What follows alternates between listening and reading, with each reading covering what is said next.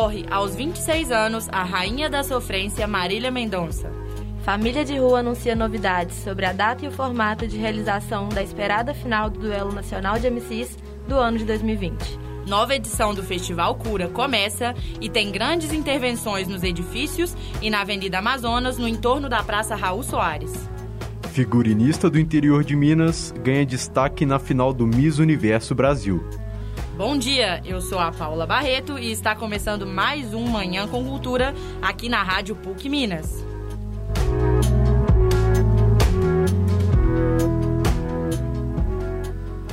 A cantora Marília Mendonça e mais quatro pessoas morreram na tarde da última sexta-feira 5, após a queda de um avião de pequeno porte, na Serra de Caratinga, interior de Minas Gerais. A tragédia envolvendo a cantora e sua equipe gerou comoção nas redes sociais e foi notícia em veículos do Brasil e do mundo. Atualizações sobre o ocorrido indicam que o avião encontrava-se em pleno estado de uso, mas acabou atingindo um cabo de uma torre de distribuição da CEMIG, Companhia Energética de Minas Gerais, levando ao acidente fatal. O velório de Marília Mendonça e seu tio, Abiciele Silveira Dias Filho, contou com a presença de amigos, familiares e fãs de todo o país que se deslocaram ao ginásio Goiânia Arena para dar o último adeus à cantora.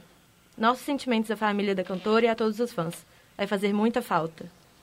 Família de Rua anuncia novidades sobre a data e o formato de realização da esperada final do Duelo Nacional de MCs do ano de 2020. O grupo Família de Rua, organizador da Batalha de Rimas do Viaduto Santa Teresa, divulgou em sua página do Instagram, na noite de segunda-feira, 25 de outubro, as novidades da realização do evento. A batalha ocorrerá no dia 21 de novembro, a partir das 14 horas, e contará com a presença de 32 MCs, de 26 estados da federação. O conteúdo será exibido na plataforma de streaming Twitch. O novo modelo de realização dos eventos é consequência da pandemia e gerou mudanças não só no duelo, mas em várias outras festas da capital.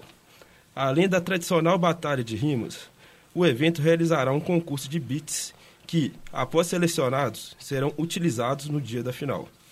A inscrição, as inscrições vão até amanhã, então corram lá no Instagram, arroba Duelo Nacional, façam suas inscrições e não fiquem de fora dessa oportunidade. Falando ainda de eventos culturais bacanas que ocorrerão nos próximos dias, a Secretaria Municipal de Cultura e a Fundação Municipal de Cultura, em parceria com o Centro de Intercâmbio e Referência Cultural, o CIRC, informam que já estão abertas as inscrições para expositores que desejam participar da 11ª edição do Festival de Arte Negra de Belo Horizonte, o FAM-BH, no OJAR, Mercado das Culturas. A tradicional feira do evento reúne uma extensa variedade de produtos e serviços ligados à cultura negra. O FAM-BH será realizado em dezembro e, pela primeira vez, terá formato híbrido, reunindo atividades presenciais e virtuais, que seguirão todos os protocolos de prevenção à Covid-19. Podem se inscrever para o OJA expositoras e expositores das cidades de Minas Gerais, individuais ou coletivos, com produto de diversas áreas, como acessórios, alimentos, artesanato, biojoias, cosméticos, decoração, estética, livros, moda e artes visuais.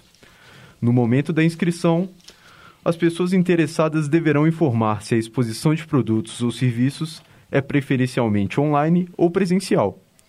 As inscrições, que ficam abertas até 15 de novembro, devem ser realizadas exclusivamente a partir do formulário disponível no endereço pbh.gov.br/fambh. Jovem figurinista surge no mundo da moda, confeccionando peças através de itens recicláveis. Explique isso melhor pra gente, Laura. Chiara Lacerda é uma figurinista e estilista mineira de 23 anos que mora em Pavão, uma cidade no interior de Minas Gerais. Contratada para vestir Carol Valença na final do Miss Universo Brasil, que será transmitida hoje, às 10 horas da noite, Chiara passou 120 horas confeccionando uma peça inteiramente feita de lacres de latinha reciclados. Em conversa com a nossa equipe, a mineira disse ser apaixonada por moda, mas nem sempre foi assim. A minha história no mundo da moda demorou um pouquinho para acontecer, porque eu sempre ouvi que a moda era algo fútil e por eu não ter exemplos de pessoas que trabalhavam na área ao meu redor, eu acabei tomando isso como verdade e acabei levando isso como um hobby por muito tempo. Só que aí, é, em 2017, tudo mudou porque eu fui a ganhadora de um concurso da Samsung com a TNT que visava isso, né? E eu acabei vendo que aquilo que eu fazia podia ser valorizado. Então eu comecei a correr atrás e estudando sobre isso, eu percebi que de fútil a moda não tem quase nada. Que pessoas podem ser fúteis. A moda, na real, é um excelente meio de comunicação não verbal.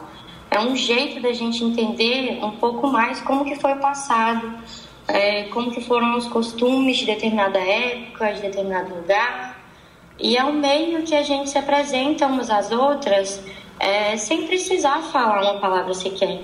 O que é ótimo para mim, porque eu nunca fui muito boa com as palavras, então, através das minhas peças, eu consigo comunicar bem o que tá na minha cabeça para o mundo.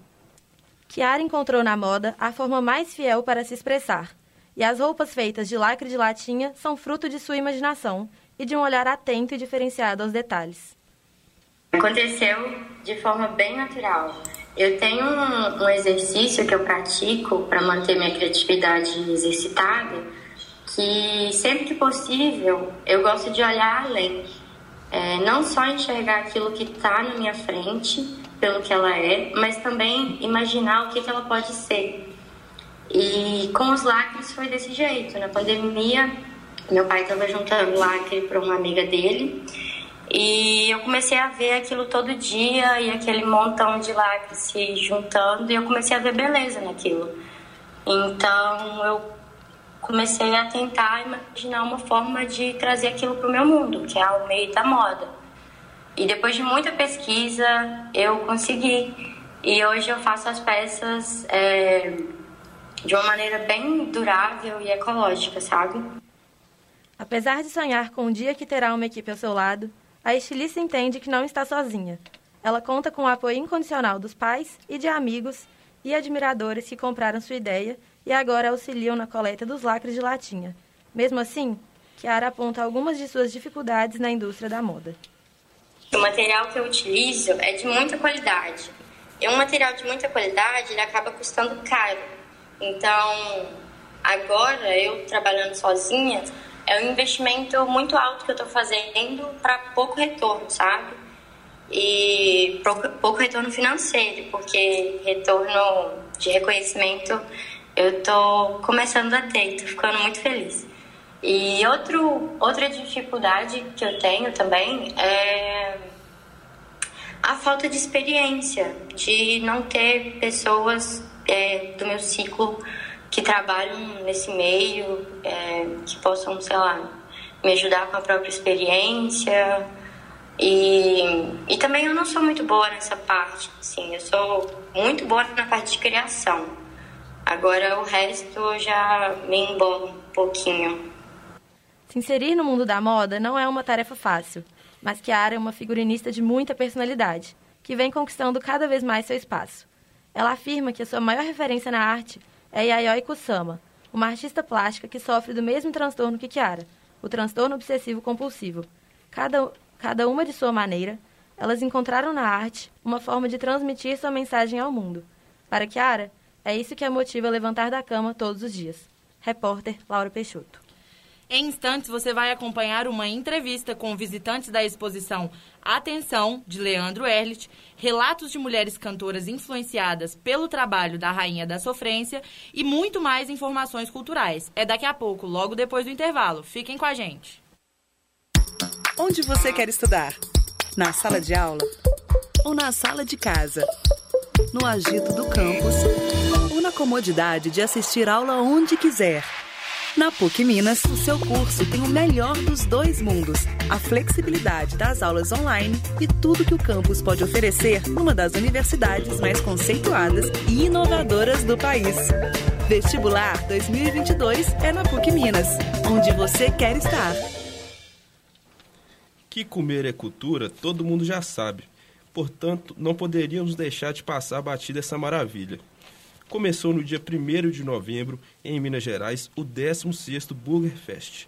O evento, que também acontece em, outras de, em outros 10 estados do Brasil, conta com mais de 60 restaurantes, bares e hamburguerias em sua programação e se estenderá até o dia 30 de novembro.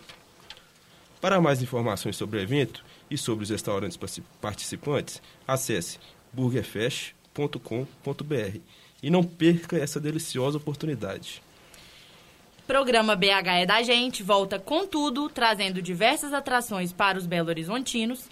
E a repórter Laura Peixoto vai contar um pouquinho melhor sobre a última edição do evento.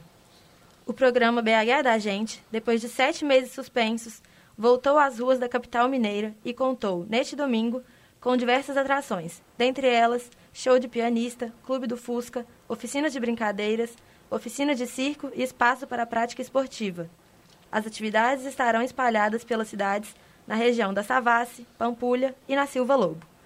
O horário de realização dos eventos é de 9 às 1 da tarde e o acesso é liberado a todos.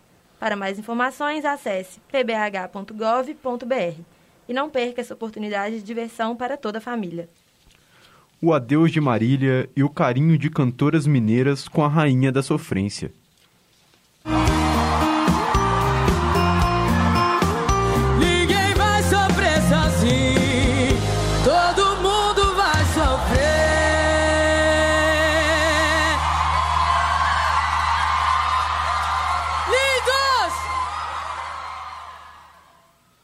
Falecimento precoce e repentino da querida rainha da sofrência, Marília Mendonça, gerou muita tristeza e comoção por todo o país.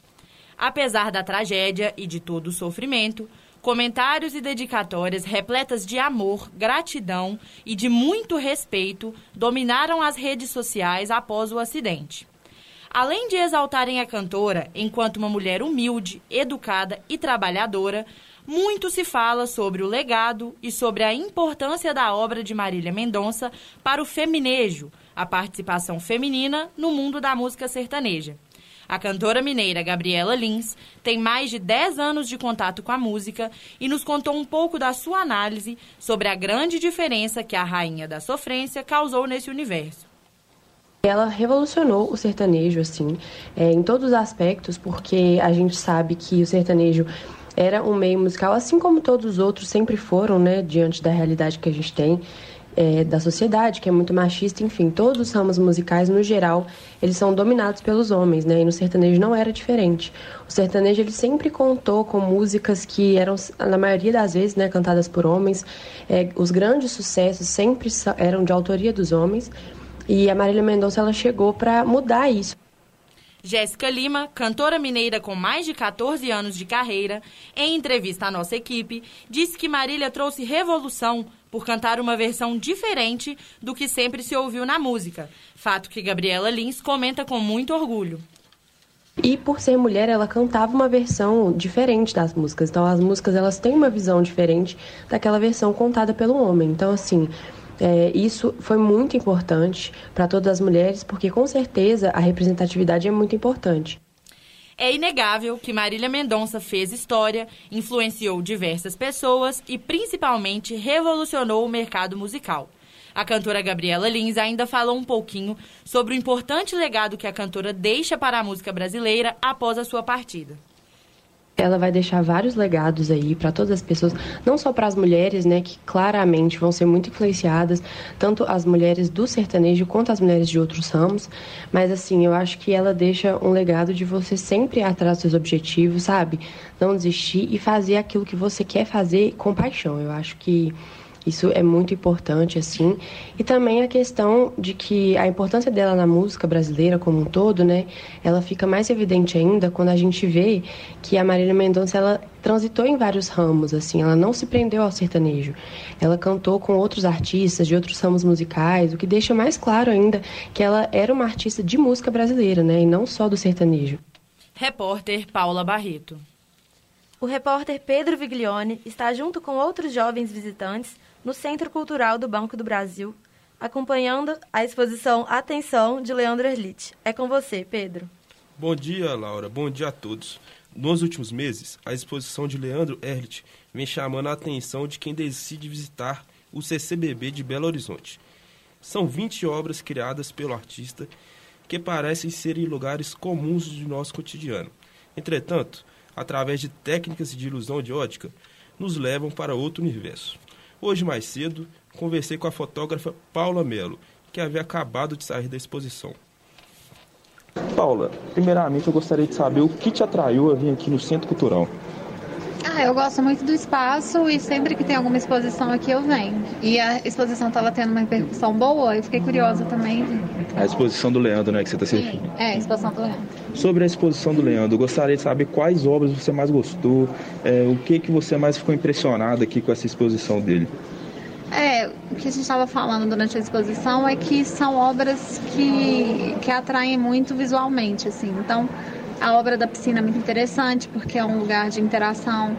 É, a obra das nuvens também é muito legal. A do cinema também é bacana, que é a última.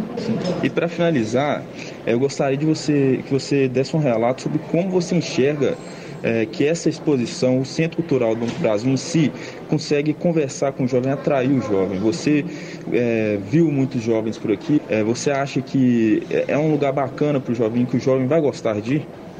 É, sim, eu acho que as exposições que o CCBB traz são exposições normalmente voltadas para o público, mais, a, mais aberta para o público.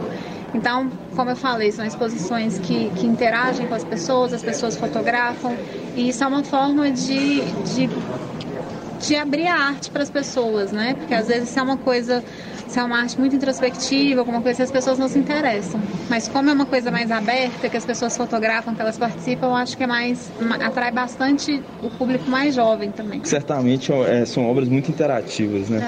É, muito obrigado, Paulo, pela sua participação. E é com vocês aí do estúdio. Obrigada, Pedro. Bom, e falando de arte mineira, não podíamos esquecer do nosso querido Cura Arte. O repórter Gabriel Perdigão vai contar um pouquinho sobre a nova edição do circuito. O Cura, Circuito Urbano de Arte, é um dos maiores festivais de arte pública do Brasil, que, desde 2017, colore e modifica espaços da capital mineira. Em sua primeira edição, o Cura realizou é, em apenas em edifícios do hipercentro que podem ser contempladas da rua Sapucaí. Dentre elas estão os murais mais altos pintados por mulheres na América Latina e a maior obra de arte pública realizada por um artista indígena. Em 2021, o Cura propõe outra abordagem para as obras do circuito. Em sua sexta edição, o evento segue em direção a um novo ambiente de imersão em arte pública, a Praça Raul Soares, tratada pelos artistas carinhosamente como a Raulzona. Esse ano, além da realização de empenas coloridas e atrativas nos edifícios, o circuito contou com uma cultura pintura ritual, assim intitulada pelos artistas Sadit Silvano e Ronin Koshi. Artistas Chipibo do Peru, que foi realizado no chão do, da Avenida Amazonas em tons remetendo a uma serpente. A simbologia do evento, esse ano, gira em torno das questões indígenas, valorizando a cultura, o território, a história, os saberes e as tecnologias dos povos tradicionais. Na última sexta-feira, dia 5, o show do rapper Travis Scott no Astroworld Festival, na cidade de Houston, no Texas, acabou em tragédia oito pessoas morreram e outras centenas ficaram feridas. Em determinado momento da festa, as pessoas começaram a se mover para frente, esmagando e gerando pânico nas pessoas que estavam posicionadas próximos, próximas aos, ao palco. Com isso, muitas pessoas foram pisoteadas, gerando uma confusão generalizada. Segundo o jornal local de Houston, é, Travis interpretou o show diversas vezes ao ver fãs na plateia em perigo. A organização do evento e o cantor se colocaram à disposição para colaborar com as investigações. Na manhã do sábado, o chefe dos bombeiros da cidade de Houston, Samuel Penha, relatou os detalhes do incidente. Segundo ele, os fãs começaram a se apertar. Isso por volta das 21 horas e 15 minutos. e as pessoas começaram a cair. Ficaram inconscientes e isso criou um pânico adicional. Devido ao grande número de vítimas, os postos de atendimento do festival ficou, ficaram sobrecarregados. Após o festival, Travis Scott se ofereceu para pagar os funerais das vítimas fatais e atendimento psicológico para as pessoas que estavam presentes no evento.